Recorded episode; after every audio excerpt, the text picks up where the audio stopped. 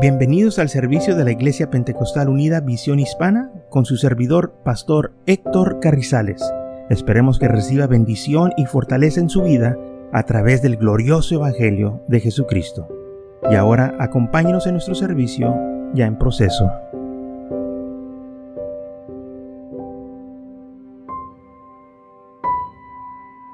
Entonces todo esto que estamos viendo estamos viendo que profecía se está cumpliendo. Pero tenemos que acordarnos que la profecía no se cumple toda a un momento o una tras otra, sino que hay lapsos de tiempo donde se cumplen las escrituras. Por eso muchos dicen, no, pues es que nunca ha pasado. Bueno, sí ha pasado ciertas cosas, muchos no se han dado cuenta. Pero también se toma tiempo para que la siguiente profecía se cumpla, porque el tiempo tiene que ser el tiempo de Dios, no de nosotros. Es el templo de Dios. Y nosotros tenemos como iglesia que estar vigentes y no dejarnos engañar, como muchos dicen, no, las promesas de Dios, Dios dice, pero no, ya pasó mucho. No, espérate es que las profecías, hermanos, no sabemos cuándo se van a cumplir. Entonces, ¿qué es lo que hace la iglesia? La iglesia espera y sigue creyendo en el Señor. La iglesia nunca debe de desesperarse, nunca debe la iglesia de cuestionar al Señor. Si la Biblia dice que va a pasar, va a pasar. Que si no pase nuestro tiempo, no importa que no pase nuestro tiempo, como quiera va a pasar. Si el Señor dice que va a suceder, va a suceder. Y esto es algo que nosotros tenemos que acordarnos, que las promesas de Dios, hermanos, eh, Él, si las dijo, las, va a cumplir y la profecía se tiene que cumplir. Ahora, ahorita estamos en el tiempo de los gentiles. los gentiles se les ha dado un lapso de tiempo. Ese tiempo se está terminando ya. El tiempo de la iglesia el Señor va a venir por su iglesia y nos va a sacar. Eh, y entonces Él va a continuar trabajando con Israel porque de acuerdo a lo que Él dijo, se tiene que hacer conforme su palabra. Ahorita es el tiempo de los gentiles, el tiempo de la iglesia. Pero la iglesia tiene que ser quitada, removida de aquí, para que las otras profecías se sigan cumpliendo. Y esto es lo que Pablo dijo, que el Señor iba a venir, ¿verdad? En un abrir y cerrar de ojos y nos va a arrebatar y todos vamos a estar con Él allá, a encontrarnos con Él en el aire. Pero, ¿qué pasa después? La palabra de Dios todavía dice que es lo que va a pasar.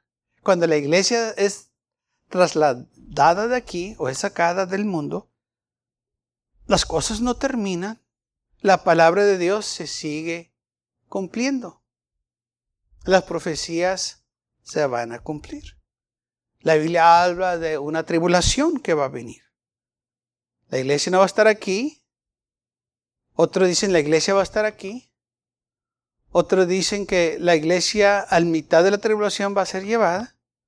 Bueno, es que es profecía, no saben y, y ellos están diciendo lo que ellos piensan. Y dice, pues pastor, ¿usted qué dice? Bueno, yo, yo te voy a decir lo que dice la Biblia, que vamos a ser trasladados. No dice cuándo, pero vamos a ser ah, tomados y vamos a ser llevados con Él. No sabemos cuándo. Dice unos, ¿va a ser antes de la tribulación? Pues me gustaría. ¿Va a ser durante la tribulación? Pues también está bueno. ¿Cuándo va a ser? Mira, yo no sé, pero va a suceder. El Señor nos va a sacar. Y esto es algo que nosotros, hermanos, tenemos que estar ah, confiados. Si el Señor dijo que va a venir por su iglesia, Él va a venir por su iglesia. El Señor les dijo a Israel que Él iba a venir. Y cuando Él llegó, no lo recibieron cuando Él vino a los suyos. Los suyos no lo recibieron. Los suyos le dieron la espalda. los suyos estaban muy contentos con lo que tenían y no hubo lugar para el Señor en sus vidas. Dice así la palabra del Señor en San Juan capítulo 1, versículo 10. En el mundo estaba y el mundo por él fue hecho, pero el mundo no le conoció. A los suyos vino y los suyos no le recibieron. Mas a todos los que le recibieron, a los que creen en su nombre, les dio potestad de ser hechos hijos de Dios. Entonces vino a los suyos, pero los suyos no lo recibieron. Y por eso el Señor en Lucas 19, versículo 40, ah, dice que ellos no conocieron el día de su visitación, lo que era para su paz. Ellos no supieron que el Señor había venido. Dijo, Señor, a a lo menos hubieses conocido hoy, este es tu día. Pero hoy sus ojos están encubiertos. No vieron. Qué, hermanos, privilegio tenían delante de ellos. ¿Y sabe por qué no lo recibieron? porque ellos tenían ya sus propias costumbres, su propia tradición, su propia religión, y no había lugar para Dios en sus vidas. Ellos estaban ya, por decir, ah, este, organizados, tenían su sistema, y nadie iba a venir a quitarles su lugar. Nadie iba a venir a cambiarles lo que ellos tenían. Ellos estaban ya sitiados, o sea, ya estaban moldados, ya tenían ellos su sistema y nadie iba a venir a cambiárselos, ni Dios mismo. Y eso fue lo que sucedió. Vino el Señor, no lo quisieron recibir. Le cerraron la puerta y fíjese que lo acusaron de tantas cosas, aún hasta le dijeron que tenía hasta demonios. ¿Cómo es posible que los judíos pudieran haber hecho eso? Porque se olvidaron de las profecías de la palabra de Dios. Estaban ciegados.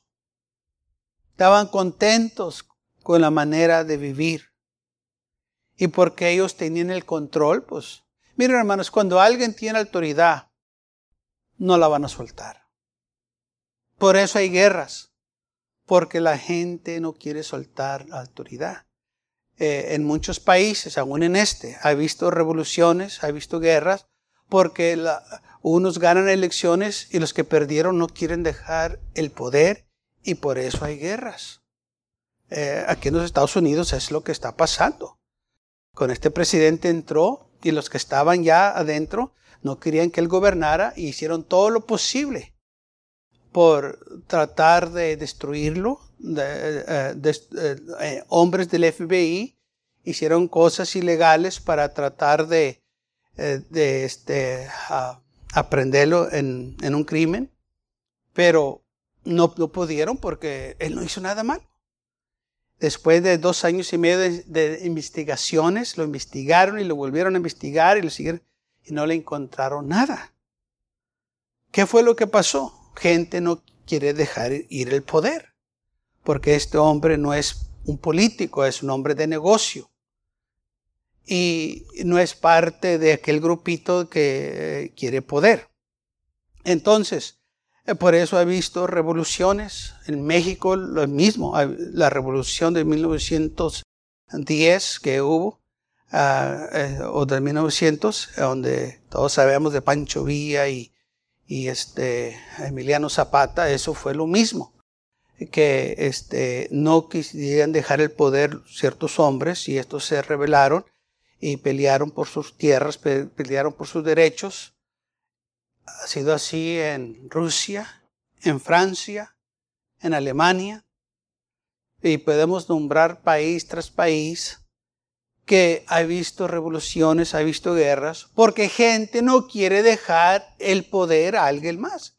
Ya lo tienen todo, ¿para qué soltarlo? Y esto mentalidad la tenían los judíos. Ellos estaban enojados porque la gente seguía más a Jesús que a ellos. Y estaban molestos.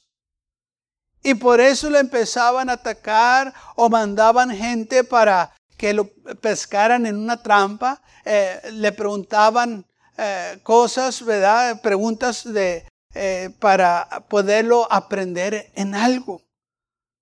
O pescarlo en algo.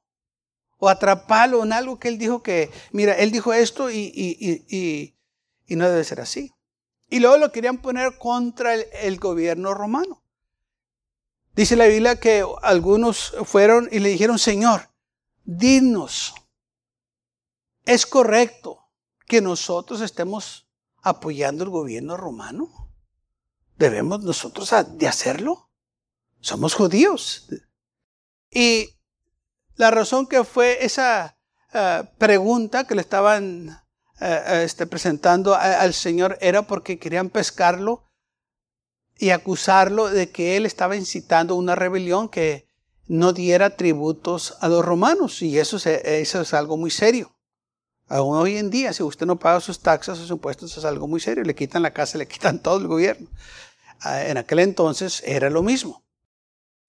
Y ellos querían ah, pescar al Señor. E, ellos querían que el Señor dijera, mira, primero pon a Dios primero. Cumple con Dios. No le des nada a los romanos. Eso era lo que ellos querían oír. Pero el Señor les dijo, ¿por qué me tentan? ¿Qué? Enséñeme una moneda. Y le enseñaron la moneda. alguien se sacó una moneda, si yo la tengo aquí. Si tengo una moneda aquí o no. No, yo no tengo una moneda. Aquí nadie da cambio, todos dan cheques grandes. Miró la moneda y le dijo, ¿qué inscripción qué, o qué imagen está aquí en esta moneda? Y le dijeron, cuando el Señor se las enseñó, le dijeron, oh, la de César. Y dijo el Señor, perfecto. Dale a César lo que es de César y dale a Dios lo que es de Dios. Y no lo pudieron. Y así era todo el tiempo. Venían con preguntas para aprenderlo. Y hoy en día es lo mismo. A este, a este presidente le preguntan preguntas para poderlo pescar. Ah, mira lo que dijo. Al gobernador le preguntan preguntas. A cualquier político, los de la noticia les preguntan ciertas preguntas para decir, mira, él dijo esto, esto y el otro, y, y está mal. Por eso yo me he fijado que muchos no contestan las preguntas, como que le sacan la vuelta y dicen otras cosas. Porque han aprendido que esta gente tiene otras intenciones malas. Les preguntan una cosa y dicen otra cosa diferente. Y le dicen, no me contestaste la pregunta. Sí, sí, te la contesté. y yo sé que no se la contestaron porque yo, yo estoy oyendo lo que está pasando. Pero es que ellos saben que esa pregunta era para pescarlos en un error o, o que digan, mira, este dijo esto y el otro. Y, muchos este, eh, han aprendido a no contestarse esas preguntas directamente porque tienen otros motivos detrás de ellos. Y muchas de las veces hay gente que pregunta ciertas cosas y los que saben o sienten que es una trampa o es para tantearlos esa pregunta, muchos dicen, ¿con qué propósito es esa pregunta? ¿O a qué se debe esa pregunta que me estás preguntando? Entonces, pues ya, y no tan impuestos que alguien les, les, pregunte eso. Y pues no, pues yo nomás decía, bueno, pues yo nomás te estoy diciendo también ¿a, qué se debe esa pregunta. ¿Por qué quieres saber? No, pues es que nomás quiero saber. No, no, ¿por qué quieres saber? Entonces, y, y esta gente es que no están impuestos que agarran esa pregunta y se los avientan para atrás. ¿A qué se debe? ¿Por qué esa pregunta? ¿Por qué quieres saber? Al Señor le preguntaban preguntas, pero el Señor dice, no es para que ustedes sepan esta pregunta, porque los tiempos son los son. Señor, ¿cuándo vienes? No es para que ustedes, ¿para qué quieren saber?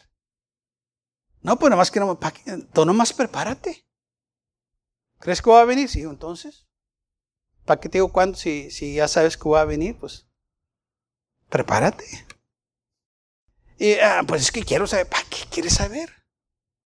No, no es suficiente que el Señor dice que va a venir. ¿Qué más quieres? Va a venir. Y por eso el Señor dijo, nadie sabe el día ni la hora, porque le preguntaron cuándo. ¿Para qué quieres saber? Nadie sabe el día ni la hora. Tú nomás prepárate. Tú nomás tienes que estar listo. Los que me aman no tienen que saber el día y la hora. Ellos todo el tiempo van a estar listos, van a estar esperándome. ¿Cierto día para qué? Alguien diga gloria a Dios. Entonces, todas estas cosas que la Biblia dice, hermanos, profecías, promesas, esas cosas se van a cumplir. Va a suceder. El pueblo de Israel regresó de nuevo a Israel y se hizo una nación en mil, este, 1948, eh, 1948 fue cuando oficialmente se hizo Israel de nuevo una nación después de miles de años andar por todo el mundo. Después de la guerra mundial, el gobierno de Inglaterra hizo arreglos para que hubiese eh, este, un lugar para los judíos que regresaran a sus tierras, pero en 1948 ellos se eh, este, juntaron los judíos y se declararon una nación, una nación judía. No había.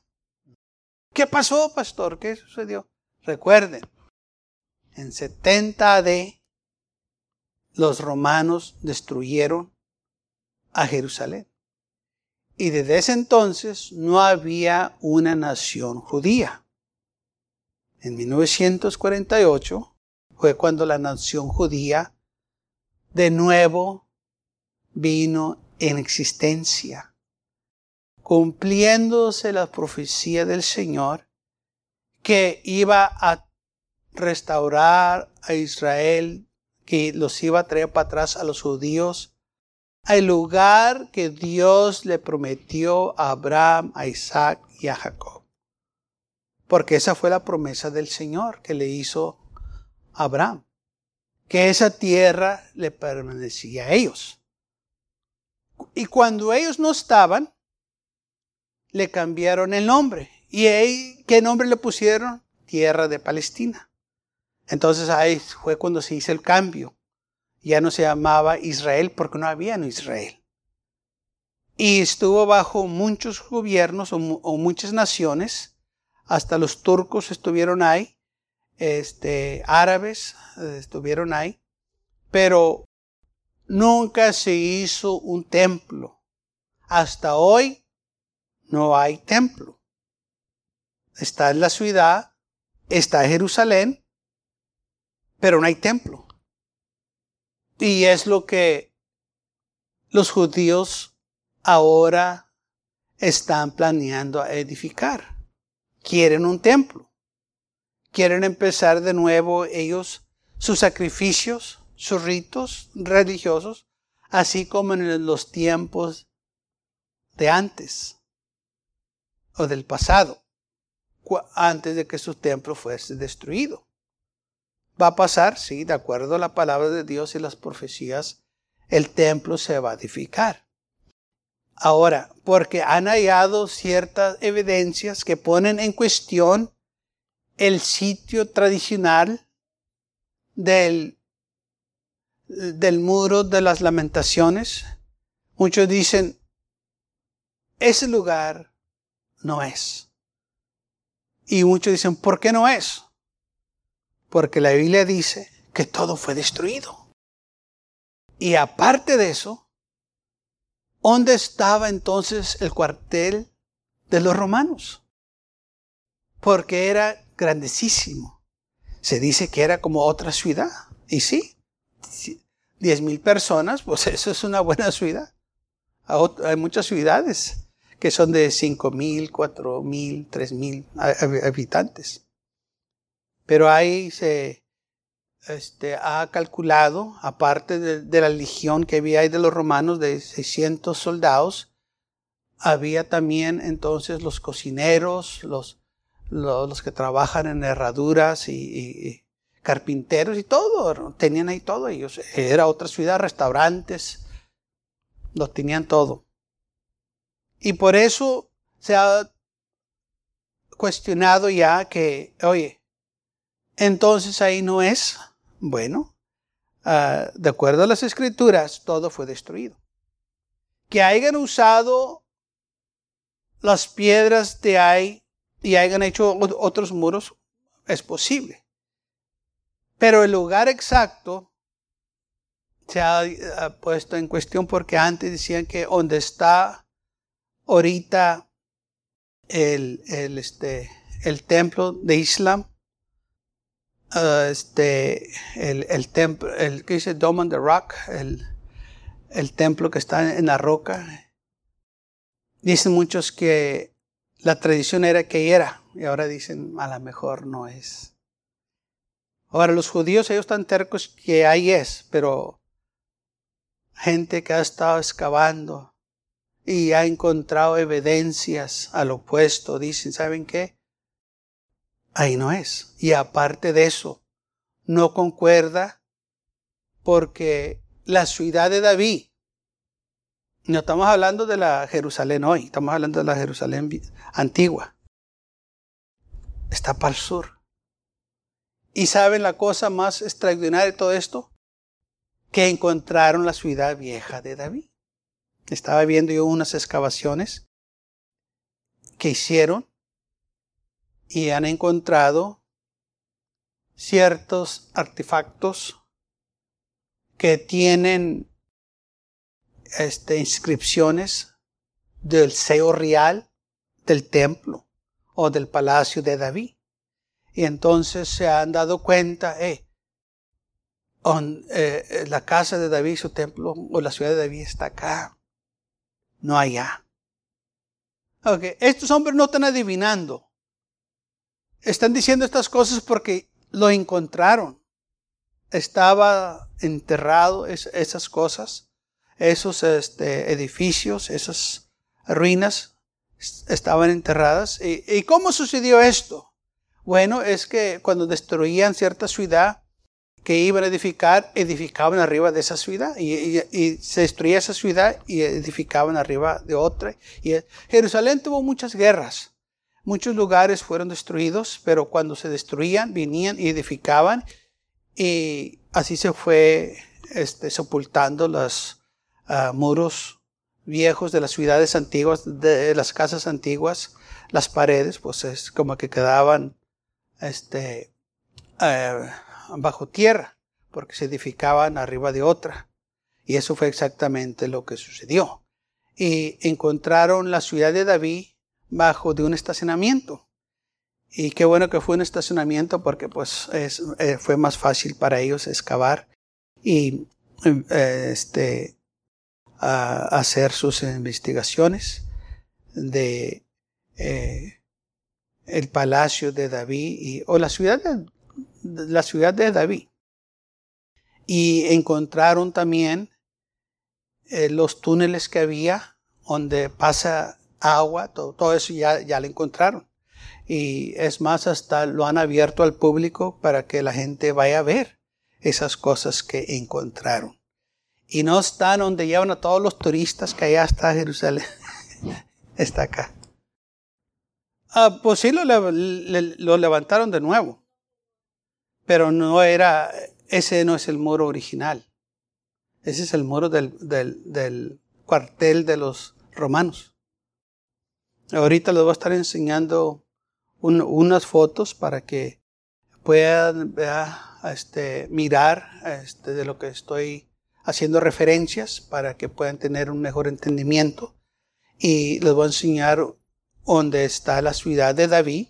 de nuevo, que ya la encontraron. Ahora, ¿cómo saben esto estos hombres? Porque se, se basan a las escrituras y la, la, ciudad de David, ¿verdad? David le dice que estaba el valle de Sidón. Y donde encontraron la ciudad de David está el valle de Sidón. Donde David habla que este, en, en, el Salmo 23, cuando dice Jehová, mi pastor y nada me faltará, aunque ande por, por valle de sombra uh, de muerte, no temeré mal alguno. Bueno, ahí se estaba refiriendo a ese valle de Sidón que está así, porque en ese valle el sol, este, sol baja, Y, y, y, echa la sombra eh, y ese valle está oscuro. Y en ese valle era donde hacían los sacrificios, donde eh, los judíos sacrificaban a los niños y los mataban. Y por eso se llama el valle de, muerte. Pero cuando David iba huyendo de Absalón que le, que le iba a matar, como que pasó por ahí por la tarde cuando ya estaba la sombra y por eso dice que si él anduviera en, en el valle de sombra de muerte, porque estaba pasando por ese valle. ¿Mm? A eso se está refiriendo David, ese salmo. Y donde está la ciudad de, David, está ese valle. Y ese valle también, cuando los romanos vinieron y mataron a los judíos, echaron todos los cuerpos ahí, todo lo que podían, llenaron ese valle de, de los cadáveres de los judíos. Entonces Jerusalén pasado por mucho. ¿Y saben por qué, hermanos? Por desobediencia. Y es lo que le pasa a los desobedientes que no obedecen la palabra de Dios son castigados. Jerusalén fue castigada. Porque ellos no nomás desobedecieron, hermanos, rechazaron al Señor, rechazaron su palabra, rechazaron el consejo de Dios, o sea que no quisieron saber nada de Dios. Y por eso ellos eh, han sufrido mucho. Y lamentablemente lo que pasa con mucha gente que conocen de las cosas de Dios hoy en día, han ido a la iglesia, muchos crecieron en la iglesia y todavía andan allá en el mundo. ¿Y sabe qué es lo que pasa? Son la gente más miserable, más perversa, más amargada y todo porque rechazaron al Señor. Porque sabiendo hacer lo bueno, no lo hacen. Quieren andar allá en el mundo, quieren ser parte del mundo, y rechazan todo lo que es de Dios. Y no les va bien, porque pues ya saben la verdad. Y esto fue lo que le pasó a los judíos. Qué casualidad, hermanos, que ellos eh, eh, eh, es la raza más despreciada. ¿Por qué? ¿Qué hicieron? Pues no se echaron ellos una maldición. Que la sangre de Él sea sobre nosotros y sobre nuestros hijos. Bueno, ahí está y ha sido la, la, la nación más despreciada. Y, no por decir porque son judíos, pero por la maldición que se echaron. Lo que ellos hicieron, cómo actuaron. Hay consecuencias. Gracias por acompañarnos y lo esperamos en el próximo servicio. Para más información, visítenos en nuestra página web macallen.church también le invitamos que nos visite nuestra iglesia que está ubicada en el 2418 Bowman Avenue con esquina calle 25 en McAllen, Texas 78501.